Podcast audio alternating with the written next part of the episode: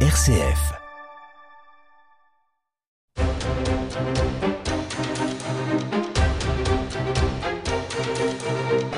Bonsoir à tous et bienvenue dans votre émission angevine d'opinion et de débat. La lourde actualité a un peu éclipsé le texte d'alerte du pape François sur la crise climatique Laudate Deum. Huit ans après l'encyclique, Laudato Si, c'est une exhortation apostolique, donc un texte de moindre importance et plus court en l'occurrence, que nous propose le pape et qui résonne comme un rappel vigoureux au sursaut. Un texte assez conjoncturel hein, puisqu'il fait référence explicitement à la COP28 qui va ouvrir dans quelques jours à Dubaï.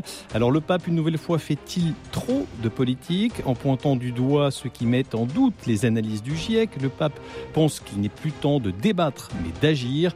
A-t-il raison? On va en débattre. Et puis, on va s'intéresser à la démographie. Régulièrement, des études sont publiées pour alerter sur la baisse démographique dans notre pays. Mais pourquoi faut-il s'en inquiéter? Certains écologistes voient dans la baisse démographique une bonne nouvelle pour la planète.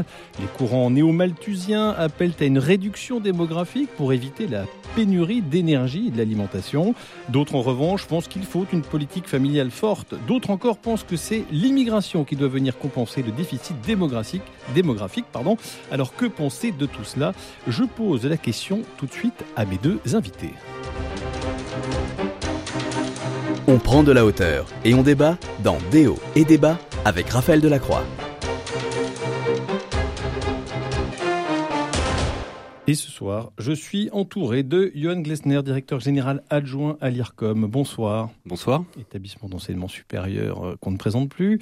Euh, François de Montfort, consultant en développement urbain, en stratégie, en communication. Bonsoir François. Bonsoir. Merci à tous les deux euh, d'être là. Alors donc j'ai choisi de vous faire parler aujourd'hui sur ce texte du pape François. Sacré pape, hein, il n'a décidément pas sa langue dans sa poche.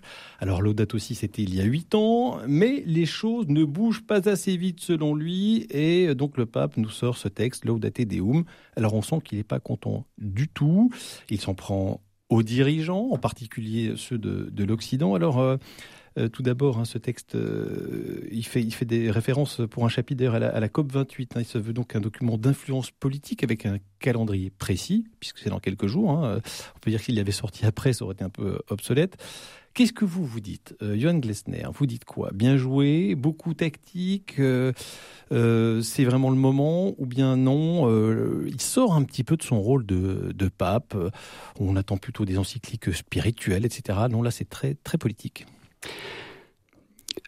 Je pense que le pape avait besoin de redire ce qu'il avait déjà dit dans Laudato Si, qui n'a pas forcément été beaucoup suivi des faits. Et mm, les faits, alors effectivement, euh, et c'est un petit peu un coup de poing. Enfin, il est assez incisif dans son dans son discours. C'est pour ceux qui l'ont lu, vous remarquerez que voilà, il va, pas, avec le, il va pas avec le dos de la cuillère. Ça c'est clair. Pour nous rappeler qu'il euh, il avait déjà pris le temps d'enseigner euh, dans Laudato Si, d'écrire. Euh, il, dans le dans le numéro 4 de Laudato Si, il dit qu'il veut entrer en dialogue avec avec tous ceux qui s'intéressent à la maison commune. Donc voilà, il a pris le temps d'exposer des arguments à la fois théologiques et scientifiques dans Laudato Si constatant, je pense, que les choses ne bougent pas beaucoup, ben, il s'est passé des choses quand même. Beaucoup de gens se sont saisis de ce texte, l'ont médité. Oui, mais justement, euh, les chrétiens je, se sont dit enfin, on a quelque chose qui concilie écologie et notre et notre foi chrétienne.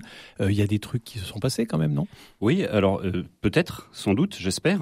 Je, je, peux aussi, oui, je peux en témoigner. On, les chrétiens se sont sans doute saisis du, du, du sujet. Effectivement, peut-être d'un point de vue spirituel, et peut-être qu'ils nous rappellent aussi à nous les chrétiens comme à l'ensemble du monde et en particulier aux hommes politiques, aux, responsables du monde, qu'il faut agir maintenant. Ça, je pense que c'était vraiment son, son, intention forte. Et c'est pour ça que le texte est relativement court. Il n'y a pas de grandes nouveautés dans le texte. Ça, c'est très clair. Oui, il euh, estime qu'il a déjà tout dit dans le texte. Voilà. Et je vous rappelle juste ce que je vais, vous avez dit. Vous n'en avez pas vraiment tenu compte. Donc, je vous le, je vous le rappelle. Et à l'aune, enfin, à l'aube, pardon, de la, de la COP 28, bah, il est temps maintenant d'agir pour de vrai. Ok. Euh, François de Montfort, euh, euh, même question. Finalement, est-ce que le pape François ne fait que ne fait qu'un rappel tapé sur la table? Il a raison de le faire parce que les choses ne bougent pas assez vite. Ou alors, bah en fait, il apporte pas grand-chose de neuf. Voir son texte.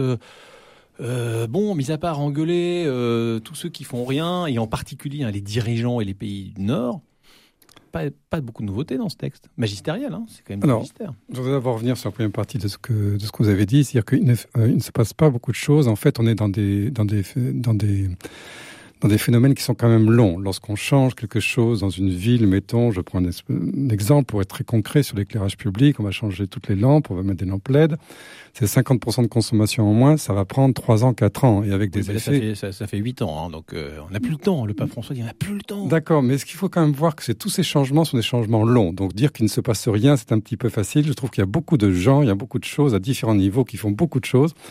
Et, c'est vrai que les effets ne sont pas encore là, mais si jamais on attendait un petit peu encore, je pense qu'on pourrait mesurer des effets qui sont quand même là. Il y, a, des choses qui sont très énervantes pour moi donc dans ce texte parce qu'il y a quelque chose qui est alarmiste et on sait bien qu'il faut faire quelque chose et alarmer quelqu'un ça va le sidérer, ça va le rendre anxieux. Je sais pas si ça va le mettre en mouvement. C'est ça qui m'embête un peu donc de la posture. Vous ne faites rien, donnant de leçons, moi je vais faire quelque chose. J'aimerais mieux savoir entre parenthèses comment le Vatican est géré. Bon, c'est notre histoire. Donc, euh, et vous aussi, vous n'allez pas par, par quatre chemins Non, j'ai pas par quatre chemins, mais lui n'y va pas. Mais moi, à un moment donné, tu sais, avec mon âge, j'aime bien être vrai parce que j'ai plus le temps à perdre. Quoi. Donc, euh, je, je, je, reviens là-dessus et il tape un peu sur le capitalisme et il confond entrepreneurship ou de, les gens qui créent des choses et et Johan est bien passé pour en parler. Et ça, c'est vraiment très beau. C'est le génie humain qui trouve des solutions pour. Et le capitalisme qui est autre chose. Le capitalisme a du bien fondé parce que ça finance les projets des gens qui entreprennent. Mais c'est plus l'accumulation qui est un petit peu un problème, je dirais, plutôt que le capitalisme lui-même. Donc là, il y a une espèce donc, de confusion. Et un côté. Oui, parce qu'il faut aussi se dire que dans, dans, dans, tout ça, il peut y avoir aussi des, des, des, éléments qui vont sortir les peuples de la pauvreté, quoi. Bien sûr, bien sûr. Et je pourrais montrer X exemples, ou en plus de ça, où la technique et le capitalisme apportent énormément pour qu'on puisse donc donc euh, avoir une emprise par rapport à des phénomènes, par rapport à la consommation d'eau, d'énergie, et j'en passe. Donc il y a quelque chose qui est quand même euh, euh, très durement contre l'Occident. Le pauvre a toujours raison. Or, le pauvre n'a pas toujours raison. Donc le pauvre peut vraiment faire dans ce domaine-là des choses qui sont pas du tout bonnes, et l'Occident peut faire des choses bonnes. C'est pas une question de pauvre, de bon voilà toujours. Et le pauvre, évidemment, il n'a pas les moyens de, pouvoir euh, bah gaspiller de l'énergie. Il, dit très clairement, d'ailleurs, il le pointe, hein, en particulier le citoyen américain, puisque le, c'est ça, pas, en disant que l'américain il consomme deux fois plus que le chinois et l'américain consomme sept fois plus que la moyenne. Tout à fait. C'est vrai que l'américain, avec son système énergétique, sa consommation, bon voilà. Mais il y a d'autres exemples, les Suédois, les Français, tout ça. Bon. Mais il n'a pas complètement tort non plus. Non, non, euh, bien, bien, sûr qu'il n'a pas complètement tort. Mais ne, bon, je, je pense que par rapport au capitalisme et par rapport à la technique, à quelque chose qui est un peu trop dur, alors que c'est tout à fait utile pour pouvoir gérer binaire, Peut-être un peu binaire. Un, petit peu binaire. Hmm. Par contre, oui, allez-y. Il y a vraiment, donc, euh, pour moi, même par rapport à la date aussi, des intuitions qui sont assez géniales, mais peu développées, qui correspondent vraiment à son positionnement de pape et d'être spirituel, d'être qui prie, d'être qui réfléchit, et qui sont pour moi un peu nouvelles presque par, rapport à ce qui est écrit avant. Je pense que le rapport à la nature et l'éducation de l'homme par la nature est quelque chose qui est un pas entier. J'aurais aimé avoir vraiment des pages superbes là-dessus.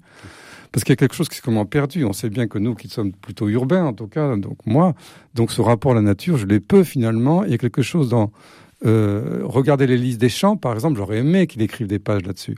Parce que c'est vraiment une intuition fondamentale du rapport à la nature, qui n'est pas simplement le respect de la nature, mais qu'est-ce que la nature nous apprend sur le message du Christ, sur la beauté, et, qui peut être extrêmement inspirante et, et porteuse de joie. Donc voilà. Euh, Yann, je voudrais euh, revenir sur le, le, ton un peu que, que le pape François euh, utilise, notamment euh, avec la mise en cause, hein, puisqu'il a décidé de montrer les gens du doigt, on l'a dit pour les citoyens américains, mais il y en a d'autres. Il y a ceux qui remettent en cause les études alarmistes du GIEC. Alors moi j'ai regardé, il y a pas mal, il y a pas mal de, de, de, sondages qui montrent que pas en France, à peu près, en fonction des études, hein, il y a 40% des Français qui se déclarent entre guillemets climato-sceptiques. Donc ça veut dire qu'il y a quand même une population assez importante de gens sur lesquels il n'y a pas un consensus sur ces études-là. Là, Pape François a dit, désolé, il n'y a pas de débat. Euh, tous ceux qui considèrent qu'il y a du débat, dehors. Vous êtes d'accord avec ça ou pas? Comment vous analysez ça bah, je, ne sais pas quelle est la capacité scientifique des 40% de Français qui sont climato-sceptiques. Quoi, si vous voulez. Oui, Je ne sais pas si les études qu'ils ont faites, leur euh, capacité à traiter les données que mais le, le GIEC traite, etc. qui dit il n'y a pas de débat. Il s'appuie sur le plus grand consensus mondial sur la question. Alors, est-ce qu'il est prudent en le faisant? Peut-être qu'il aurait pu avoir des mots un peu moins... Euh, catégorique en disant il y a une haute probabilité que euh, le consensus scientifique aujourd'hui euh, est plutôt orienté là-dessus, donc on doit en tenir compte. Moi, je, je suis pas, euh, je, je, suis pas scientifique dans ce domaine-là. Euh, je sais ce que c'est que de construire et de bâtir de la science. Je sais que on, on interprète des données. Il y a toujours une part d'interprétation dans la science. On, on, a des données qu'on va suivre, objectiver, etc. Mais ensuite, il faut lui donner du sens.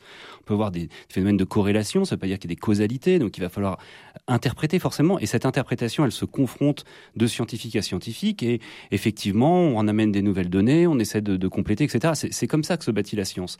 Aujourd'hui, donc, lui s'appuie là-dessus, donc il dit ben, bon, voilà, on va donc pas, on va pas je, chercher de midi à 14 heures. On peut avoir des désaccords, mais là maintenant, faut y aller, quoi. Donc effectivement, on n'a on a pas le, enfin, on n'a pas le choix. Euh, que ceux qui sont scientifiques fassent leur travail de scientifique. Et s'il y a des contestations dans le monde scientifique, eh bien, effectivement, qu'elles puissent s'exprimer. Aujourd'hui, certains écrivent des livres, etc. Bon, eh ben, c'est pas seulement d'écrire un livre qui, qui va suffire pour euh, contester, euh, je sais pas moi, quelques milliers de chercheurs dans le domaine. Il faut euh, se confronter dans des congrès scientifiques, etc. Le pape fait, je pense qu'il ne l'écrit pas tout seul. Il s'appuie sur un certain nombre de personnes au Vatican qui sont aussi des experts dans ces domaines-là, qui ont, qui ont participé à ces travaux et qui ben, semblent porter crédit et donc il leur fait confiance. Est-ce qu'il fallait un ton aussi abrupt?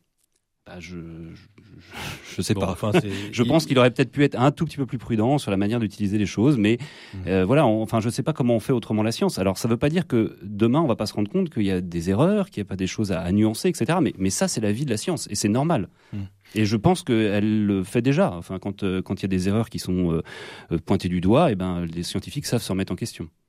Euh, le, pape pointe en, particulier les dirigeants, donc les, politiques, les chefs de grandes entreprises. Alors il dit chacun a son truc à faire. Hein. Euh, il ne dit pas la nécessité que tout le monde soit concerné, mais enfin il dit quand même que le, niveau où ça se joue, c'est au niveau des, hautes instances. Là aussi, il a raison, hein, François de Montfort? Euh, alors moi, je trouve, là, je suis pas entièrement d'accord avec ce que vous venez de dire. Je trouve que justement, il essaye d'adresser, comme on dit en anglais, à la fois les hautes instances, la société civile, les comportements individuels. Il... Ça, je trouve, c'est une. Il a hiérarchisé, quoi. Donc, il, a, il a hiérarchisé les différents acteurs aux différents niveaux. Donc, euh, et là, de ce côté-là, je trouve ça assez intéressant. En compris, et en particulier tout ce qui est société civile, il donne un rôle à la société civile qui est euh, tout ce qui est entrepreneuriat, donc euh, social et autres, entrepreneuriat environnemental, qui vraiment est quelque chose qui pour lui compte. Il va même à dire que des mouvements radicaux, sont des mouvements intéressants qu'il faut les laisser vivre parce que bon, donc c'est quand même quelque chose qui est un petit peu fort. C'est vrai au niveau des dirigeants, il y a quelque chose qui peut être euh, des, des, des, des, compromis en différentes, différentes logiques et, peut-être qu'ils fustigent ces dirigeants qui sont dans des compromis avec euh, le lobby pétrolier, le lobby du charbon, le lobby je sais pas quoi.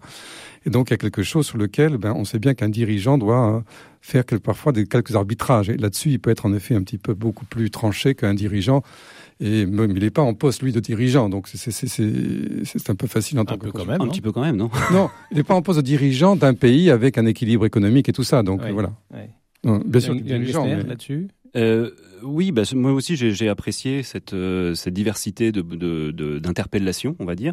Mais comme vous l'avez dit au, au, tout début, euh, peut-être qu'effectivement il a aussi conscience qu'un certain nombre de gens se sont réveillés individuellement ou personnellement, familialement, euh, peut-être dans des petites communautés, mais que c'est super, mais qu'il faut aussi que ceux qui ont une responsabilité euh, plus large sur la planète prennent vraiment leur responsabilité aujourd'hui. Euh, ça, je partage mmh. globalement son, son point de vue. François de Montfort. Je voudrais revenir sur quelque chose que vous avez dit, euh, sur euh, la science, l'objectivation. Il y a derrière quand même euh, tous les gens qui sont pas pour. Euh, donc, c'est sûr qu'on peut arguer. Est-ce qu'il y a des phénomènes climatiques, genre El Niño et tout ça, qui influent, qui se surajoutent et tout ça. Je pense que c'est pas uniquement donc l'activité humaine, mais il y a quelque chose qui, je pense, est un grand, est une grande faille. C'est l'approche objective, scientifique des choses, et que la culture que nous avons dans ce domaine-là est un peu faible et, et, et que l'on remet en cause. Si on prend un type comme Jean-Marc Jancovici, il, a fait donc de son combat pratiquement l'objectivation des phénomènes complexes que sont des phénomènes climatiques. C'est extrêmement complexe. Si on regarde par exemple un certain nombre de choses comme les courants, le jet stream qui est perturbé par-ci par-ça, comment ça influe après ça, c'est très intéressant, mais c'est passionnant de voir toute cette complexité systémique. Et ce côté objectivation euh, scientifique de, de, des choses est quelque chose qui est un pan qui manque dans les discussions. Et les gens, faut de comprendre, ouais, dans un espèce de complotisme en disant on nous dit ça parce que et donc là, il y a quelque chose. Euh, on est plus dans l'opinion que dans le raisonnement scientifique. Et, et, là, ça demande une humilité par rapport aux chiffres, par rapport à la compréhension. Ça demande du temps pour comprendre tout ça, et on ne peut pas y aller dans deux coups de cuillère à peau uniquement. Un mot euh, sur euh, certains ont, ont reproché un peu à ce texte je rappelle qu'on parle de, l'exhortation apostolique du, pape François Laudate Deum, hein, qui, est sorti le, 4 octobre dernier. Certains reprochent un manque de hauteur spirituelle. On dit tiens, euh, c'est un petit, euh, un petit pamphlet écologique. Est-ce que vous partagez cette, cette critique un peu, un peu acerbe, surtout vis-à-vis d'un pape? Je, je, pense que moi, moi j'ai été très marqué par sa dernière phrase. Hein, je, la cite, attendez, je la recherchais juste à l'instant, voilà. Euh, Louer Dieu est le nom de cette lettre parce qu'un être humain qui prétend prendre la place de Dieu devient le pire danger pour lui-même. Je pense qu'en fait, il est arrivé à cette conclusion à la, fin de son... Et, en fait, il nous dit quelque chose de profondément spirituel à ce moment-là. Il, remet en perspective tout ce qu'il a évoqué avant. Alors, par rapport à des questions scientifiques, à des questions politiques. On reproche souvent au pape de faire de la théologie en permanence et de pas être très incarné. pour une fois, on a un pape qui se coltine la réalité là où elle en est, et avec le, et, et, ben et du coup, il fait il fait ce qu'on a ce que des Anglo-Saxons appellent l'écothéologie. Il y a, il y a un lien. Euh, d'ailleurs, le, le tout est lié. C'est pas le pape François qui l'a dit le premier, c'est Benoît XVI. Hein, quand il parlait dans, mm. un certain nombre de discours qu'il a fait, il, évoquait ce, côté tout est lié, toutes les disciplines sont liées, la théologie, la philosophie, mais aussi l'économie, euh, la science, etc. Donc il, en, il, en, donne la preuve là, d'une certaine manière. Donc euh, je, je, trouve que ça c'est un procès qui me semble euh, maladroit en 30 secondes ce qu'il faut. En 30 secondes. Autre sujet, Cette phrase aussi m'a beaucoup marqué parce que c'est une phrase de conclusion très forte. Et je, typiquement, j'aurais voulu qu'il écrive deux pages là-dessus. Hmm. Deux pages sur la nature et le rôle de la nature que nous, nous devons complètement redécouvrir par rapport à la dimension spirituelle de cette nature et qu'est-ce que c'est que se prendre pour Dieu. Qu'est-ce que ça veut dire exactement Oui, oui, et de la même façon, c'est des questions que j'avais envie de lui poser. Est-ce que ça veut dire qu'aujourd'hui, en ne respectant pas la planète, on se prend pour Dieu Il parle, il parle, beaucoup du, du, paradigme technocratique dont il a déjà parlé, dont Benoît XVI avait déjà parlé. On aurait aimé là aussi qu'il aille peut-être un peu plus loin. C'est, voilà, mais je pense que la vocation de ce texte n'était pas de refaire de l'enseignement sur tout un tas de choses. Euh, c'était un coup de poing pour dire euh, maintenant bougez-vous. Allez, voilà, Laudate Deum, ça fait 40 pages, c'est lu euh, en une grosse heure. Donc, 18 pages, 18 pages. J'ai dit quoi? 40, non 18 pages, ça, se lit en une heure et demie. Ça dépend de l'édition, cher ami. bon, bref, ça se lit rapidement. Merci de vous être exprimé. On va parler maintenant de l'inquiétante baisse démographique dans, dans notre pays. Pardon. Le débat sur RCF Anjou, c'est avec Raphaël Delacroix dans Déo et Débat. Et nous sommes toujours en compagnie de Johan Glesner et de François de Montfort. Johan Glesner, directeur général adjoint de, de l'IRCOM. François de Montfort, qui est consultant en développement urbain, entre autres choses. Euh, je voulais qu'on aborde cette question de euh, la crise démographique. En sept ans, le nombre de naissances est passé de 819 000 à 721 000 et le déclin devrait euh, s'atténuer, mais la tendance de long terme est installée avec le vieillissement de population. Le nombre de décès, lui, augmente, donc le cap des 600 000 par an a été franchi en 2017 et celui des 800 euh, 000 sera quasiment atteint à l'horizon 2050. On a donc un effet ciseau entre la baisse de naissance et l'augmentation euh, des décès qui fait que bah, la, population elle se tasse. Alors euh, François de Montfort, est-ce que c'est une mauvaise nouvelle? Parce que est-ce que c'est le cycle des populations, ça va, ça vient, ça peut grossir, ça peut diminuer. Est-ce que c'est vraiment une mauvaise nouvelle? Tout le monde s'inquiète de ça, mais pourquoi? Euh, pour les pays occidentaux, oui, c'est une mauvaise nouvelle. Oui, j'ai travaillé aussi en Afrique. Avoir moins d'enfants, ce serait plutôt une bonne nouvelle. Mais là, si jamais je prends d'abord la réponse à la question, c'est une mauvaise nouvelle parce que derrière ça, qu'est-ce qu'il se cache? Euh, Du moins, il y a beaucoup de choses. C'est euh, avoir des enfants, c'est au départ, donc c'est un homme, une femme qui s'engagent l'un avec l'autre et, dont la fécondité donc se traduit par des enfants. Donc il faut revenir non pas aux enfants, mais il faut revenir à un homme, une femme qui, s'engagent. N'oublions pas que le mariage, c'est pas pour faire des enfants. Le mariage, c'est un homme une femme d'abord.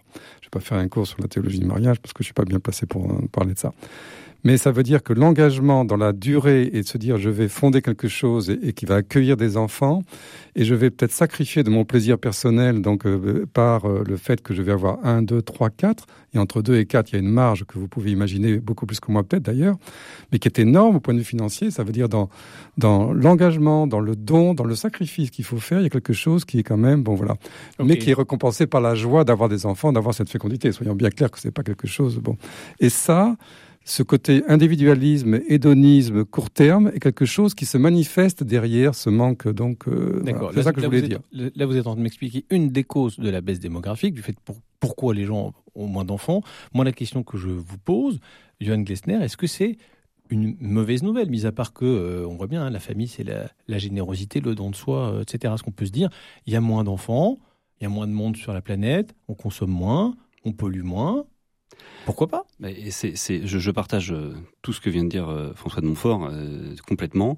oui, c'est une mauvaise nouvelle parce que ça dit quelque chose de l'état d'esprit de notre société qui est une société qui se renferme sur elle-même, qui ne voit plus que son propre intérêt, son propre plaisir, il y a un plaisir qui n'est même pas orienté vers la fécondité. Donc c'est ça, pour moi, c'est un vrai problème. Ça dit quelque chose de grave de notre société qui s'individualise, qui se matérialise de plus en plus et qui est, qui est, enfin, qui, à mon sens, euh, va nous amener à des, enfin, des grandes difficultés dans les années qui viennent. Lesquelles? Bah, on le sait, s'il y a moins d'enfants, ça veut dire que, je ne sais pas, il paraît que l'année dernière, beaucoup de gens ont manifesté pour les retraites. Euh, premier, premier effet, c'est sûr que notre système social va largement souffrir, à moins d'amener, euh, c'est déjà ce qui se passe, euh, une immigration massive et dont on peut effectivement quand même, euh, en tout cas, s'inquiéter par le l'effet que ça peut avoir sur une culture, sur voilà, enfin sur, sur tout un tas d'éléments de la société aujourd'hui. Alors est-ce que c'est mal? Est-ce que c'est mauvais qu'une société se renouvelle par l'immigration? Peut-être pas, mais en tout cas à condition, de, à condition de, de, de, le faire correctement. Avant d'aller sur les sur les solutions, on peut aussi peut-être se dire, on n'arrête pas de nous parler de, de sobriété, de baisse de consommation on se dit mais oui c'est mauvais pour la consommation, il y a moins de consommateurs, il y a moins de gens, c'est mauvais pour l'économie. Si, on, si, on, élève, si on élève euh, nos enfants euh, effectivement euh, sans cette conscience de sobriété, c'est sûr que ça va être ça va être difficile et on a une paternité, une maternité responsable à mettre en œuvre. Donc effectivement, il ne s'agit pas dans cette paternité, cette maternité, c'est pas qu'une question de nombre. C'est une mmh. façon aussi d'élever ses enfants, de leur faire prendre conscience de de la chance qu'ils ont d'être là, de la beauté de ce qui nous entoure et de leur responsabilité face au monde. Donc ça, c'est notre responsabilité aussi. François de Montfort. Et puis une chose assez simple qui était vraiment qui est très bête, que je veux dire, mais enfin il faut quand même le rappeler. Les... Lorsqu'on passe de deux à quatre enfants, bien sûr qu'on change de voiture, bien sûr qu'on va agrandir la maison, mais on va pas multiplier par deux ou trois ou quatre les choses. C'est-à-dire qu'il y a une mutualisation qui se fait, y compris donc des vêtements pour les familles qui se partagent donc de génération en génération. Il y a quelque chose au niveau de la mutualisation lorsqu'une famille nombreuse qui est extrêmement donc importante. Oui, la consommation de l'être humain n'est pas La consommation n'est pas, n'est pas, n'est pas proportionnelle au nombre donc, de, de personnes et il va y avoir des comportements de sobriété qu'on va avoir, parce qu'on sait très bien qu'une famille avec quatre enfants et plus, c'est une famille qui est obligée de faire gaffe à son budget extrêmement, mais extrêmement forte, alors qu'avec deux enfants, on arrive à avoir un certain luxe.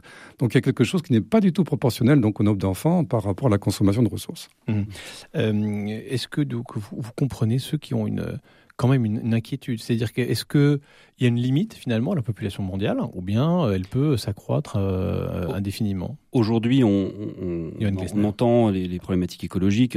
Souvent, ce qui revient, c'est euh, comment va-t-on nourrir toute la planète, etc. Bon, ça c'est un faux débat. On sait qu'on est capable de produire pour 12 milliards de personnes aujourd'hui. On produit déjà pour 12 milliards de personnes. Donc cette question comment dire, de la, de, des ressources aujourd'hui. C'est, c'est, enfin, elle, elle, se pose plutôt en termes d'usage, du bon usage de ces ressources, du bon Aujourd'hui, on produit trop. On produit trop de toute façon. Donc c'est on mal réparti. C'est mal réparti et on produit trop. Donc le, le problème n'est pas tellement de savoir si on peut pas continuer de faire augmenter la population. Évidemment, à un moment donné, il va y avoir des phénomènes de régulation.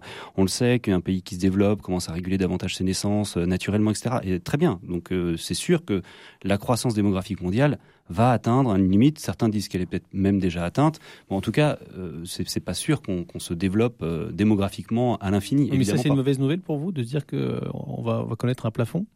Non, je, parce que si tout dépend comment c'est vécu en fait, tout dépend comment c'est vécu. Les bonnes raisons, vous voyez, qui, font cette limitation.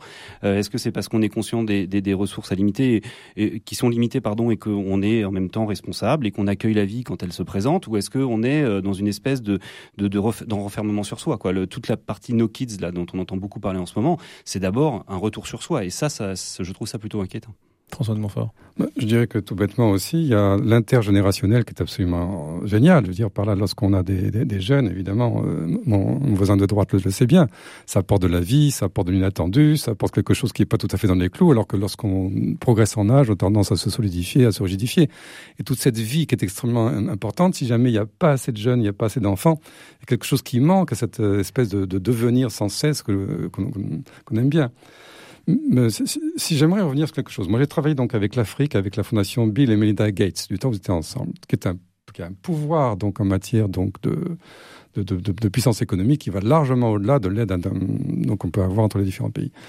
Et donc j'ai travaillé avec eux, et eux, au départ, ils finançaient des infrastructures d'eau, d'assainissement, d'énergie pour les villes d'Afrique qui grandissent à une vitesse grand V ils se sont rendus compte que c'était pas du tout le sujet parce que jamais ils arrivaient à fournir de l'eau, de l'énergie d'assainissement pour revenir donc à la question. Parce qu'il y avait tellement d'enfants en moyenne, 5 à 6 donc par famille, qu'il valait mieux réduire le nombre d'enfants de manière à ce que les infrastructures soient gérables et non pas donc euh, construire pour le nombre d'enfants. Mais là, je trouve qu'on touche à notre problème. Là, vous êtes pour la réduction du nombre d'enfants en Afrique. Oui, parce que avec ces politiques qui sont d'ailleurs euh, fustigées par le pape François dans le même texte dont on a parlé tout à l'heure, en disant attention, moi pas l'histoire d'avortement contraception pour dire aux Africains maintenant on arrête. Non, mais moi je suis pas pour l'avortement la contraception, mais il y a une éducation par rapport à l'Afrique parce qu'il y a une espèce de compétition pour avoir 6, 7, 8 enfants qui ne sont plus éduqués et qui ne me paraît pas bonne non plus. Donc je veux dire par là, il y a quelque chose qui est. Vous croyez qu'avec cet enfant on peut pas les éduquer, c'est ça? je savais bien que j'allais sur un terrain qui n'était pas très facile. Mais ceci dit, non, je veux dire par là, on, se rend bien compte que ces familles, les enfants ne sont pas élevés parce qu'il n'y a pas les moyens, il n'y a pas la présence, il n'y a pas je sais pas quoi, et que, en effet, en avoir moins et s'en occuper un peu mieux, pas deux uniquement, mais en tout cas trois, quatre, était beaucoup plus en bon. Ce qui n'est pas dire qu'il faut faire du planning familial, la contraception du tout. Donc voilà. Très bien. Oui, Yann Glesner. Oui, euh, cette question de la, baisse euh, de la démographie ou de la baisse de la natalité, euh, elle est aussi liée à des problèmes de fécondité. Euh, on sait aujourd'hui qu'en France, il y a quasiment un quart des familles qui souhaitent, enfin des couples qui souhaiteraient avoir des enfants qui n'y arrivent pas. Et ça, nous, ça aussi, ça nous renvoie, euh, alors non pas là, à, des, questions, à notre mode de vie, euh, de stress, la façon dont peut-être de, de, de, perturbateurs endocriniens, etc. Enfin bon, là encore une fois, je rentre sur un terrain qui n'est pas le mien, donc je ne suis pas spécialiste. Je me remets à ceux qui l'ont écrit. C'est un constat. Il y a des gens qui veulent des enfants et, qui, n'en ont pas. Il y en a donc, beaucoup plus qu'avant. Et ça aussi, ça doit nous alerter. Vous voyez, pour pour d'autres raisons. Moi, je, je, je, suis euh, interpellé par des gens qui se replient sur eux-mêmes et ça, ça me gêne parce que je pense qu'effectivement, les enfants, c'est c'est ça qui nourrit notre espérance c'est une éducation aussi de recevoir des enfants. C'est une éducation, on à la sobriété, c'est une éducation au don de soi, c'est au, décentrement de soi-même. Donc ça, tout ça, c'est formidable quand on peut le vivre. Et il y en a qui n'y arrivent pas, il y en a qui ne peuvent pas le vivre. Et ça aussi, je trouve que ça doit nous alerter par rapport à cette baisse démographique. Qu'est-ce qu'on fait aujourd'hui pour accompagner et pour peut-être se conscientiser par rapport à ces couples et, et à leur permettre dans un mode de vie peut-être plus sain, de pouvoir euh, retrouver la fécondité qu'ils n'ont pas. Ok, en 30 secondes, c'est quoi la bonne idée? On dit souvent que les, incitations de politique familiale, euh, c'est pas forcément ça qui déclenche une, augmentation, une augmentation démographique, c'est plutôt la confiance en l'avenir. Mais ça, ça se décrète pas quand même, François de Montfort. Euh, juste 30 secondes là-dessus, la confiance en l'avenir, bien sûr, ça ne se décrète pas. Mais euh, c'est pour ça qu'il y a quelque chose au niveau des discours alarmistes sur lequel je suis pas entièrement d'accord. Bien sûr qu'il faut être lucide. Moi, je dis que la lucidité, la force de la lucidité doit aller de pair avec l'espoir, l'espérance, si on est chrétien. Il y a quelque chose où l'espérance doit être tenue envers et contre tout. Et ce message d'espérance qu'on doit donner, quelque chose où, nous, entre guillemets, euh, qui sommes des postes de responsabilité, on doit vraiment garder cette espèce de fraîcheur de dire de la vie est belle malgré tout. Et ça, c'est quelque chose évidemment qui ne se dégrade pas, mais il y a quelque chose au niveau de la joie profonde, quelles que soient les circonstances. La joie n'étant pas le bonheur ou le plaisir, mais cette joie que j'aime beaucoup. Donc, a quelque chose qu'il faut tenir contre tout. Et Dieu sait si tout un chacun autour de cette table-là a eu des vies cabossées pour des raisons diverses. Et on est tous, au fond de nous-mêmes, je crois, contents de, cette vie joyeuse malgré tout ce qui arrive. Et ça, il faut pouvoir le dire, il faut pouvoir le partager. Et d'ailleurs, RCF, la joie se partage. Merci de le rappeler, François Montfort. Terminé avec vous, euh, Johan Glesner, un mot euh, justement là-dessus. Qu'est-ce qui peut nous inciter bah, Peut-être de, la sobriété, vraiment, y compris dans notre rapport au travail, dans notre rapport au bien, qui nous permettront peut-être de...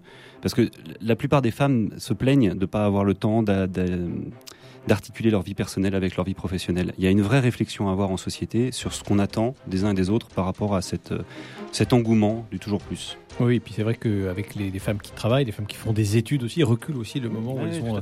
Et c'est très bien, et c'est formidable. Mais il faut aussi que euh, ce travail reste à sa place pour que chacun puisse s'y épanouir. Eh bien, euh, merci beaucoup de l'avoir rappelé. Merci aussi de ces notes euh, d'espérance, hein, parce que c'est vrai qu'on a un peu besoin en ce moment. Je vous fais le fait de dessin. Merci beaucoup, Yoann Glessner, directeur général adjoint de l'IRCOM, et François de Montfort, consultant en développement urbain. Merci beaucoup. On se retrouve la semaine prochaine pour un autre débat.